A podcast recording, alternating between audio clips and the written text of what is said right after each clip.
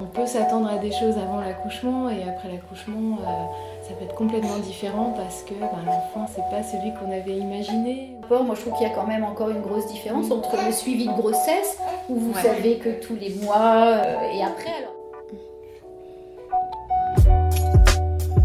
Le postpartum est-il en passe de ne plus être un sujet tabou, peut-être même reconnu par le gouvernement?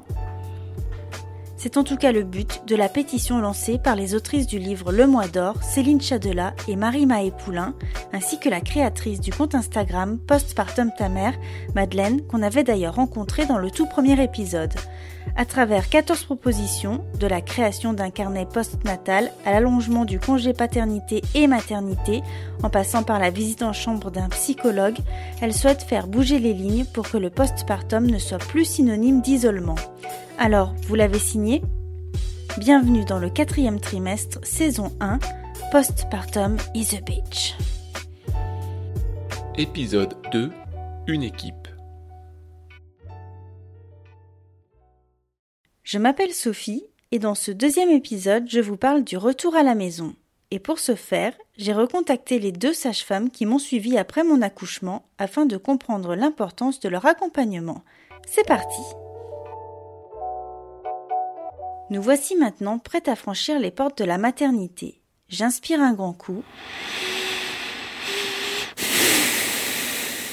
Et en avant pour notre nouvelle vie à trois. J'ai le sentiment d'atterrir sur une nouvelle planète. Tout est à la fois identique et très différent. À l'arrière de la voiture, il y a un tout petit bébé dans une nacelle et un coussin sous mes fesses. En poussant la porte de la maison, une vague d'angoisse vient renverser le soulagement d'être entrée. Et si j'étais la seule à savoir m'occuper de ce petit être si fragile? Je me sens tellement... Depuis que j'ai passé plusieurs nuits seule avec mon fils à la maternité. Ou peut-être est-ce aussi un peu parce que je n'ai jamais fait de sport d'équipe. Oui, tout à fait, Thierry. En tout cas, j'ai la mauvaise impression d'être à la fois joueuse, entraîneuse et l'arbitre. Heureusement, le lendemain, une sage-femme vient nous rendre visite chez nous. Elle s'appelle Annick Pernici et c'est grâce au dispositif Prado, le service de retour à domicile initié par l'assurance maladie, que nous la verrons plusieurs fois au cours des deux semaines suivantes. Son approche m'a beaucoup plu et fait énormément de bien. À plusieurs reprises, j'ai pu lui parler de mon accouchement, de la douleur des contractions que j'avais du mal à oublier, et elle a su faire de mon mari et moi une vraie équipe. Pour que vous compreniez mieux, et parce que je pense que la visite d'une sage-femme à la maison après le séjour à la maternité est hyper important, je l'ai rappelé, ainsi que Julia Boissou, la sage-femme libérale avec qui j'ai fait ma rééducation du périnée. Toutes les trois, nous avons abordé la question de cet accompagnement, ainsi que la place du second parent, ou encore la nécessité d'être bien préparé à ce changement de vie. Alors, je vous préviens, mon fils de 4 mois et demi a participé à l'enregistrement du podcast et lui aussi avait beaucoup de choses à dire. Annick, vous êtes venue euh, bah, chez moi après mon accouchement. Et la première chose que vous m'avez demandé, c'était de, bah, vous raconter euh, mon accouchement, justement. D'abord votre grossesse. D'abord la grossesse Ouais, Ah ouais, bah, c'est tellement flou que je me rappelle. Enfin, en principe, c'est c'est la manière dont, parce qu'on se connaissait pas, hum, on se connaissait Ouais. pas avant. Quand on va voir des, des patientes à- à- au retour, euh, des mamans ou des couples au retour à, à la maison, souvent on les connaît par la préparation ou parce qu'il y a eu une Mm. visite euh, précédemment. Donc, euh, Oui, moi je venais de Euh, déménager, voilà. je ne connaissais pas. Euh, justement, donc après, quand vous demandez de, de raconter l'accouchement, euh, moi je l'ai vécu comme, euh, comme si c'était une manière de me faire extérioriser des choses que, sur lesquelles j'aurais pas mis des mots, mais peut-être pas du tout. alors moi je trouve que c'est aussi pour, comment dire, de re- voilà, reparler de, de ce moment. Mais voilà, moi j'aime en reparler. Si on a parlé aussi avant de comment, Ouais. comment ça s'est passé, c'est psychologique, mais c'est aussi beaucoup physique. Oui. Donc c'est aussi pour voir comment, euh, voilà, comment, Mm. quels mots vous mettez. Et, et je crois que je demande toujours, est-ce que vous êtes d'accord pour en reparler? C'est pas une obligation. Il y a Mm. des mamans qui sont pas prêtes à en parler euh, au bout de 4-5 jours. Il y en a qui vont dire ce sera pour, euh, pour plus tard. Donc euh, voilà, c'est pour essayer de, de, de, de voir avec euh, 4-5 jours de recul comment, Mm. comment vous vous sentez par rapport à ce, à ce moment, cette expérience de, de vie. Euh, souvent, bah, il y avait votre conjoint. J'essaie Ouais. de voir aussi lui comment il l'a vécu, Mhm. parce que euh, on se rend compte que euh, c'est pas du tout perception. Euh, Ouais. les, les- les papas, eux, ils sont avec leur observation, leur, Mhm. leurs yeux, leurs oreilles, leur, euh, Mhm. leur nez, et ils voient des choses que vous, vous voyez pas. Et puis, qu'est-ce que vous avez pu euh, partager ou ne pas partager? Comment le couple a vécu les contractions? Comment vous avez réagi à la naissance? Est-ce que c'était un, un débordement d'émotions? Est-ce que et voilà, il y a, il y a- il y a des femmes Mhm. qui vous disent moi, j'ai pas pu, j'ai pas pu regarder. Et puis oui, toujours avec l'idée qu'on forme une équipe. Enfin, moi, c'est ce que je Mm. véhicule. C'est pas évident d'arriver chez un couple qui vient d'avoir un bébé et que vous ne connaissez pas ces, ces personnes. Euh, vous, on va rentrer dans leur intimité. Oui, c'est va. ça, ouais. Et moi, j'ai C'est vrai que c'est pas comme une consultation. euh, mais non, alors on peut le faire comme ça. hein. Mhm. Euh, on pourrait dire, euh, moi je viens vous voir, il faut que je vois comment vous vous allez et comment va euh, Léonard. Mhm. Donc euh, moi je peux me- euh, juste me dire, euh, je vais prendre votre tension, je vais prendre votre pouls, euh, je vais regarder votre utérus, besoin de tout, Euh, je vais faire mon examen, je vais peser Léonard. Au revoir madame, au revoir monsieur. Et euh, voilà. Moi je sais pas faire et je pense que Ah oui, oui, non, Nicolas, je il a- fais pas comme ça non plus, ouais. euh, voilà, donc euh, on peut faire plus rapide. hein. donc euh, voilà. Après, ça ne veut pas dire que c'est la pratique de, de toutes les sages-femmes. euh, Mhm. euh, voilà, moi je Oui, on parle. peut pas généraliser. Voilà. Mm. J'ai quand même le sentiment que chez les sages-femmes, il y a un côté euh, bienveillant, vous voyez, plus empathique. Hmm. Est-ce que c'est quelque chose qu'on. Je me suis toujours demandé est-ce que c'est quelque chose qu'on vous apprend Je pense qu'on n'est pas sage-femme par hasard, Ouais. en fait. C'est surtout ça, ouais. Ouais. C'est ça qu'on recherche aussi Oui. euh, en, Mm. en étant sage-femme aussi. hein. C'est que on a envie d'accompagner, en fait. euh, Pas juste que ce soit médical. Ouais, voilà, c'est ça. C'est pas le côté médical propre qui nous attire, c'est l'ensemble en fait. Oui, le côté médical, mais en fait, euh, l'accompagnement, le, le- le guide en fait, on est plus là en, en- en guide. Hmm, oui, oui, oui, euh, Ouais, il ça, faut faire ouais. ça absolument, oui. Enfin, il Mm. faut vous faire rentrer dans des cases. C'est pas. de- Enfin, je pense qu'on est toutes les deux pas comme ça. Ouais, Et c'est un accompagnement. ouais c'est un accompagnement. Ouais. Mm. Justement, c'est important qu'il y ait ces rendez-vous euh, à la maison après l'accouchement. C'est quelque chose qui existe depuis, euh, depuis tout le temps. Ouais. Et ce système de Prado, de Mm. projet de retour euh, à, À domicile, domicile, ouais. existe depuis bah, quand je me suis installée en libéral, je dirais 2009. Ouais, À peu près. ouais. Ça fait une grosse Une dizaine d'années. Voilà. Mais on a eu l'impression qu'on découvrait quelque chose Alors Mais que c'est- quelque chose en qui est- fait. qui existait. Pas forcément pour tout- toutes les mamans n'en bénéficiaient pas, mais toutes les, tous les, toutes les mamans, tous les couples qui étaient accompagnés par une sage-femme libérale avaient, ce, c'est cet euh, accompagnement au retour en à la fait. maison. D'accord, Voilà. du coup, ça a permis de- à tout le monde d'en bénéficier. De- Voilà, exactement. De faire connaître De ce faire connaître, et voilà. et, Mhm. euh, Mhm. Du coup, est-ce que vous pouvez expliquer un petit peu plus ce que c'est? Enfin, Est-ce qu'il y a un nombre de passages euh, limité Comment ça se passe? C'est un petit peu décidé à la maternité. Ils ont ce qu'on appelle des critères d'éligibilité. en fonction de comment la patiente a accouché, comment va le bébé, le terme, enfin voilà, on va pas rentrer dans les détails. Et puis savoir aussi si la maman elle, euh, est, est d'accord, euh, parce qu'il peut y avoir des retours, euh, ce qu'on appelle précoces. Ça c'est décidé aussi en accord avec l'équipe de la mat et, et la maman. La France est le pays européen qui garde, je crois, le plus longtemps de séjours en maternité. Ouais. sont- Ah, le plus longtemps. D'accord. et donc, euh, voilà, le, le, le, le, le but, c'est quand même de, de raccourcir le raccourcir séjour. euh, et que euh, voilà, les mamans, les parents se retrouvent pas. voilà.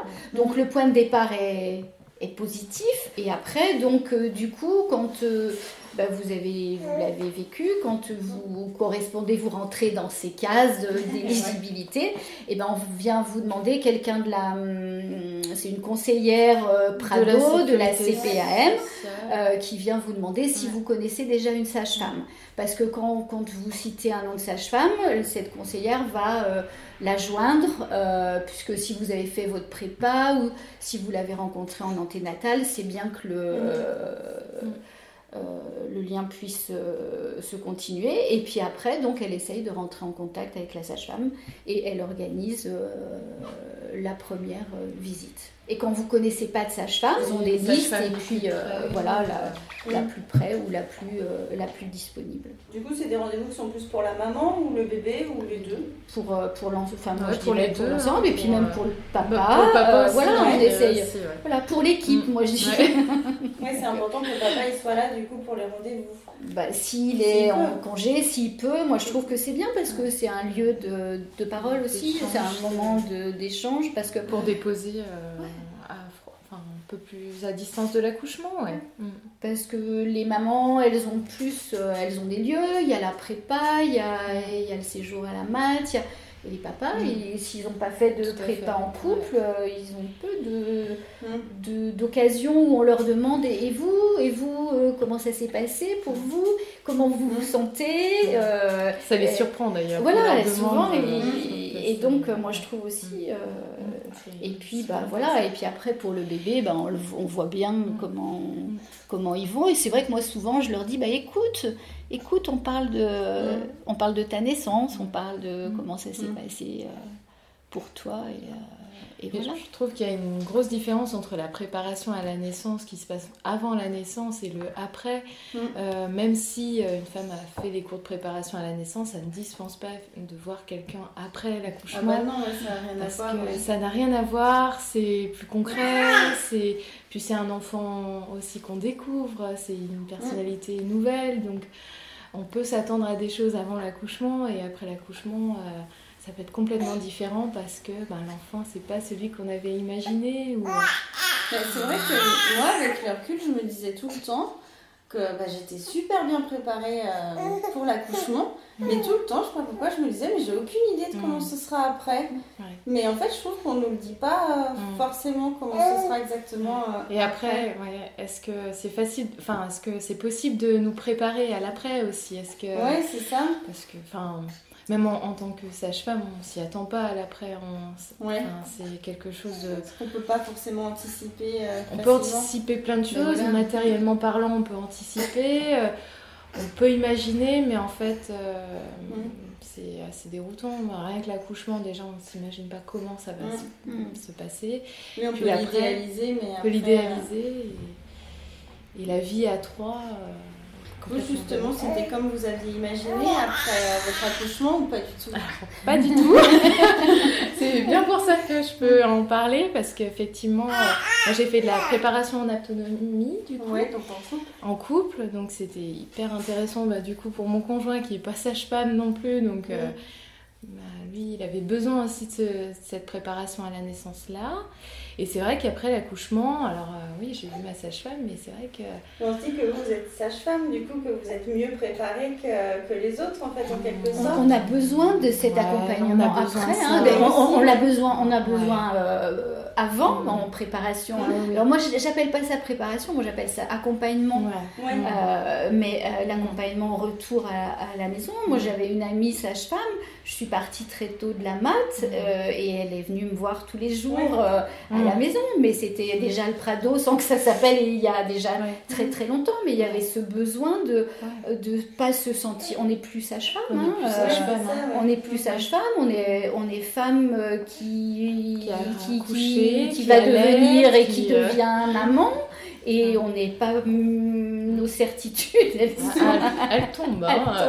donc euh, voilà ça c'est on a besoin aussi d'être d'être accompagné. Euh, Et je crois que après on a besoin, mais ce qui, ce qui est important, c'est le choix que voilà, s'il y a des femmes qui ont besoin, beaucoup, mm. d'autres qui en ont moins besoin, et ce qui détermine aussi le nombre de passages, de visites, c'est de savoir euh, comment euh, comment vous vous sentez. Et ça, c'est vraiment important. Et pas que ce soit déjà. moi, quand j'arrive la première fois, je ne sais pas combien de temps je vais Combien de fois on va se voir Parce que c'est variable. Il y a des parents qui vont être très demandeurs, d'autres euh, qui vont dire bah non, mais c'est plus. c'est comme la préparation à la naissance. Il y a plein de femmes qui sont qui se préparent pas parce que parce qu'elles certaines fois elles savent pas que c'est possible et puis elles disent qu'elles en ressentent pas, pas euh, le besoin. Donc euh, voilà. moi je pense que c'est très important d'avoir le choix. dans- Complètement. Au final, pour vous, c'est quoi qui, euh, qui a été différent de ce que vous aviez imaginé? En fait, je pense qu'on prépare peut-être trop à l'accouchement Mhm. euh, comme point final en fait de Ouais, la grossesse exactement ça, ouais. et on prépare pas en fait à l'après. Mhm. Je, je pense aussi qu'on devrait plutôt le voir comme un commencement plutôt comme quelque chose qui se Ouais, termine. Ouais. ouais, Et c'est ça. Peut-être qu'on prépare euh, pas assez euh, à ça. Et puis ça dépend du type de, de préparation, d'accompagnement qu'on qu'on a. C'est vrai que Ouais. moi je dis toujours, si on, on remet la naissance sur l'échelle Mm. temps Mhm. depuis le début de la conception du bébé et sur le devenir parent, mais euh, voilà. Après c'est euh, c'est un tel changement, euh, mais voilà. Pour moi la définition c'est de se voilà, s'accompagner, à préparer à l'imprévu. Parce que Mhm. c'est vrai que pour la naissance c'est pareil, mais pour le devenir parent c'est Ouais, Mm. la même chose. C'est Mm. un voilà, c'est un changement de vie et quand on en parle beaucoup, puis c'est tellement personnel. Euh, Il y a des mm, mamans, des parents qui vont vous dire c'est c'est splendide, d'autres qui vont vous dire c'est- ça va pas. euh, et, euh, Bah, comme le vécu de la grossesse aussi. ça, les gro- enfin, pour certaines, euh, la grossesse est vécue comme quelque chose de assez horrible, terrible. Et euh, puis la, na- la naissance, finalement, ça va être euh, quelque chose de beaucoup plus plaisant. Enfin, ça- il y a tout et son contraire, en fait. Du coup, euh, pour vous, on est euh, assez suivi? Je pense qu'on est de mieux en mieux accompagnés quand même pour l'après-accouchement. Enfin, moi, c'est Ouais. l'impression que j'ai. euh, c'est qu'il y a de plus en plus de possibilités de rencontrer euh, des professionnels, autant à la PMI qu'à la sage-femme libérale. Mais c'est vrai que par rapport, moi je trouve qu'il y a quand même encore une grosse différence entre le suivi de grossesse, où vous Ouais. savez que tous les mois, euh, et après, alors après il y a le suivi du bébé tous les mois, mais c'est le suivi bébé, c'est pas forcément le suivi euh, maman ou couple. Après, voilà, il y a la visite à la maternité. Mais moi j'ai toujours l'image de quand on quitte une maternité, souvent il y a des portes vitrées et on part tous les trois et on se dit ah, ça y est, j'y c'est c'est C'est c'est maintenant. on- on- on- c'est le grand bain quoi. Ouais, Et, ça, et, pour moi, la préparation, l'accompagnement à la naissance, c'est justement euh, de d'essayer de dire, bah voilà, vous avez euh, montré qu'il y a des ressources euh, Mm. autres, euh, justement, dans les visites de sage-femme, avec, euh, avec la PMI, avec le pédiatre, avec des associations, essayer de, de voir, euh, voilà, que vous n'êtes pas lâché dans le grand bain et que, euh, parce que oui, c'est- il y a ce sentiment-là de se dire, euh, ça y est, on y est. Parce que voilà, la première nuit avec un bébé chez soi, Mm. alors qu'à la mat, eh ben, on se dit, bah oui, bah, je peu sortir, euh, je peux appeler. Et, et, voilà, et là, euh, bah non, je... Et, et, et le but, enfin, l'intérêt de la, de la préparation, de l'accompagnement, c'est de, euh, pour moi, c'est de donner confiance. Vous voulez dire avant. Oui, avant, pour euh, donner confiance, et que cette confiance, elle démarre, euh, voilà, de vous donner confiance à vous, en votre conjoint, à votre bébé, et... euh, Hein N'est-ce pas? Tu donnes tout, hein. Moi, je fais croire aux gens que t'es calme? Je peux peut-être ajouter quelque chose. Même si on n'est pas dans les critères d'éligibilité du Prado, Ouais. on peut toujours contacter une sage-femme euh, en dehors de ce système Prado. Surtout si on l'a vu avant, la, enfin pendant la grossesse, Mm. recontacter euh, sa sage-femme libérale après, euh, après l'accouchement, même si on ne rentre pas dans ces critères-là. Et- surtout avec des jumeaux. Et au contraire, voilà, parce que, par exemple, si votre bébé-. Ouais, excuse-moi. Si votre bébé, il est... Euh... voilà, génial. Ça y est. Il rigole. Une maman qui a, Ah, un couple qui accouche de son premier, le bébé est, euh, va en néonat parce qu'il a une jaunisse ou il a un problème de Mhm. santé. Bah, cette maman, quand elle va sortir, ce couple, quand ils vont sortir de la mat et de la néonate, ils n'auront pas de suivi parce qu'ils ne seront pas rentrés dans les cases Critères, Prado. Prado. Et ces, couples-là, bah, ils auront Encore. encore plus besoin puisqu'il y a eu hospitalisation, séparation. Mais si elle a- ils n'ont pas entendu qu'ils peuvent eux-mêmes contacter une sage-femme, Mhm. ou s'ils n'en connaissent pas parce qu'ils n'ont pas fait de prépa, bah, eux ne seront pas accompagnés. C'est des rendez-vous qui sont remboursés quand même? Ah mais oui, oui, oui, la prise en charge. Oui, prise en charge quand même. Ouais, ouais, la prise en charge sera. En fait, le Prado, c'est juste une organisation avec la sécurité sociale pour faire le lien entre les femmes à la maternité et la sage-femme libérale. Sinon, en dehors du Prado, on peut aussi contacter une sage-femme libérale, et d'autant plus pour euh, ces Mhm. cas-là, ou même des jumeaux. Ouais. J'ai eu les jumeaux. euh, Parce que les jumeaux, ça rentre ah, pas non, dans ça rentre pas dans les critères. Du coup, on n'a pas besoin d'attendre, par exemple, le rendez-vous euh, des six semaines. Non. Ah bon? Le rendez-vous des, des six semaines, c'est quelque chose qui est, qui est très attendu, c'est quelque chose qui est nécessaire. Euh, donc la visite postnatale, euh, elle est. Bah ouais, que toi c'est très important, oui, effectivement. ah, c'est une consultation qui est recommandée, enfin, surtout euh, enfin, au niveau médical. Mais je pense que c'est aussi important pour avoir le retour aussi du vécu, euh, donc plus à froid, six semaines après.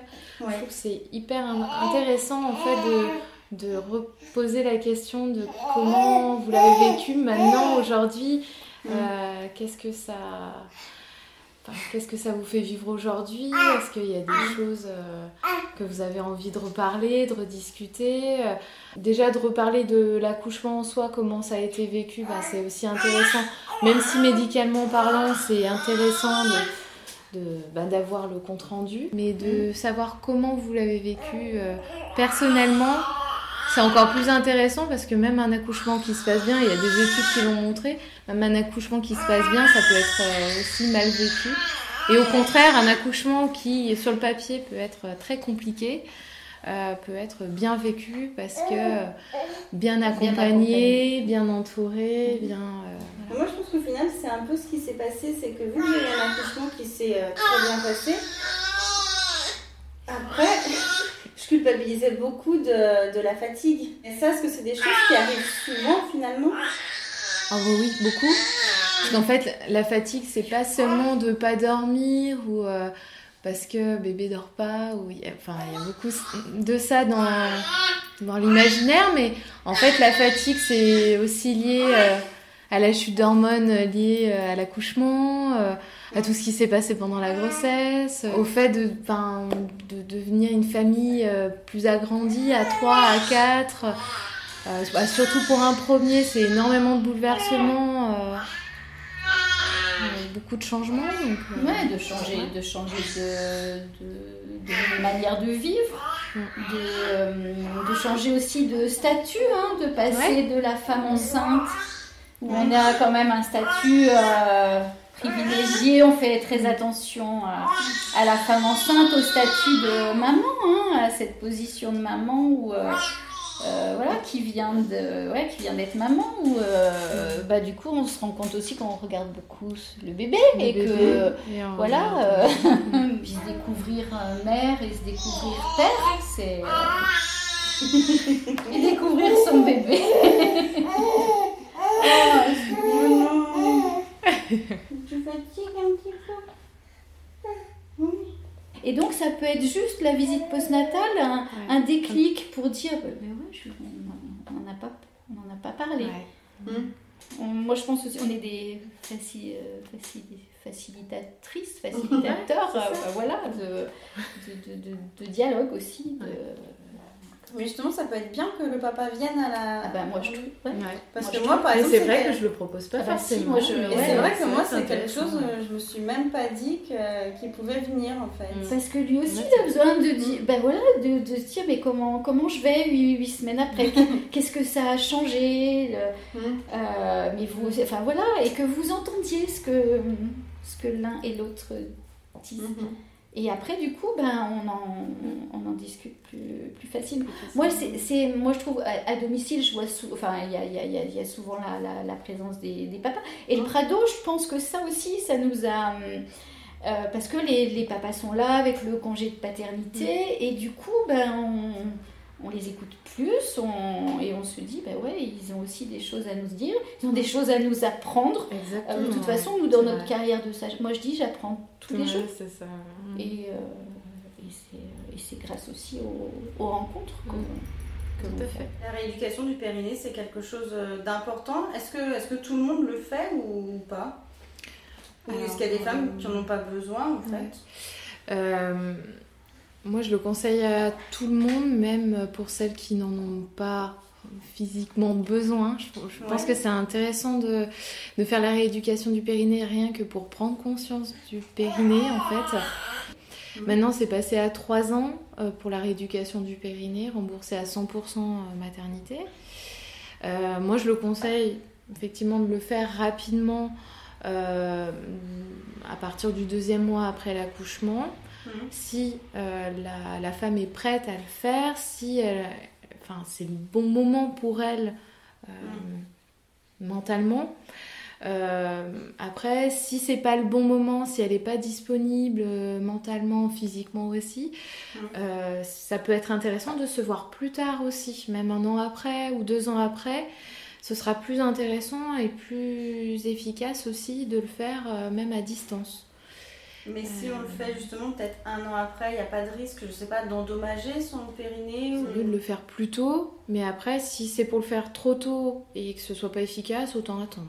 Enfin, ça Ouais. dépend de chaque femme en fait. Euh, Je pense qu'il faut voir aussi euh, en fonction de chaque euh, vécu, chaque euh, patiente, chaque. euh, euh, en fonction du travail aussi de chacune, hein, à quel moment vous reprenez le travail euh, aussi, parce que bah, ça Mm. aussi, ça peut euh, euh, créer moins de temps aussi pour faire la rééducation du périnée, donc euh, autant euh, le faire plus tôt, mais Mm.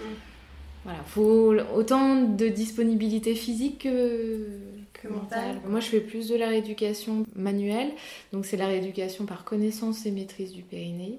Mhm. Euh, donc je me suis formée juste avant de m'installer et euh, je crois que j'ai bien fait parce que c'est quelque chose qui, qui me plaît à faire et qui, m- à mon sens, fonctionne bien. C'est une, une technique qui est plus pédagogique en fait. Moi, ça me paraît plus intéressant pour, euh, pour la femme pour apprendre elle-même en fait à, à maîtriser son corps À et maîtriser ouais, son périnée, à mieux, se connaître, prendre conscience du, du périnée en fait parce que Mm. c'est souvent mal connu, mal mené. Mhm. Euh, et c'est une méthode qui permet de rééduquer son périnée à la maison, toute seule, en autonomie. Et euh, moi, je dis souvent que j'ai plutôt le rôle d'un plutôt d'un coach en fait euh, du, du périnée, plus pour euh, donner les bonnes, euh, les bonnes astuces pour euh, travailler au mieux. C'est pourquoi en fait on ne prend pas conscience de son périnée avant l'accouchement? Moi, c'est ce que je dis tout le temps. Je dis aux patientes, Mhm. euh, on- toutes les femmes euh, qui sont enceintes savent qu'il y a de la rééducation périnéale, mais moi je dis toujours, mais on commence par la fin.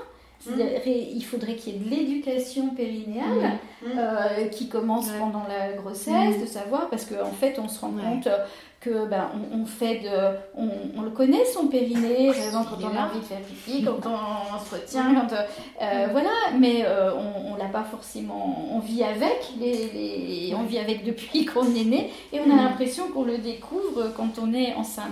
Et du coup, on se rend compte que les femmes, elles ont une méconnaissance de, Ah oui, de leur corps. Mhm. Et, euh, et là aussi, notre travail d'accompagnement de sage-femme, il, il est, il est là. Est-ce que justement pour, euh, je sais pas, pour faciliter l'accouchement ou pour faciliter l'après, il faudrait que le périnée soit entraîné, enfin qu'on le muscle avant ou? Qu'on en prenne conscience surtout. Ouais. euh, qu'on en prenne conscience pour euh, justement qu'au moment de l'accouchement, euh, ce ce soit plus évident pour savoir où pousser. Simplement en prendre conscience en fait, sans, euh, sans chercher vraiment à le remuscler ou à refaire de la rééducation du périnée pendant la grossesse. Ça n'aurait pas de sens, mais euh, juste en prendre conscience de savoir qu'il est là. Oui, de savoir à quoi il ressemble. À quoi il Voilà, ressemble, puis, euh, pas forcément d'être de- dans le musclé, de, de, de l'assouplir. C'est la dernière porte qui Mm. s'ouvre Mm. euh, avant, avant la naissance. Donc voilà, de comprendre son, de comprendre son fonctionnement, et, euh, c'est important. Merci Annick et Julia pour vos éclairages plus que nécessaires. Et être bien entouré et accompagné, c'est essentiel, notamment lorsque tout ne se passe pas comme prévu. On en discutera la semaine prochaine avec l'illustratrice Zoélie qui nous racontera sa dépression postpartum. Rendez-vous donc mercredi prochain à 10h pour le troisième épisode et vous pouvez également retrouver la série de podcasts Le quatrième trimestre sur Apple Podcast, Deezer, Spotify et SoundCloud. N'hésitez pas à vous abonner, à partager et à commenter et aussi n'oubliez pas de vous abonner à la page Instagram Le quatrième trimestre. Le lien se trouve dans la barre d'infos. À la semaine prochaine.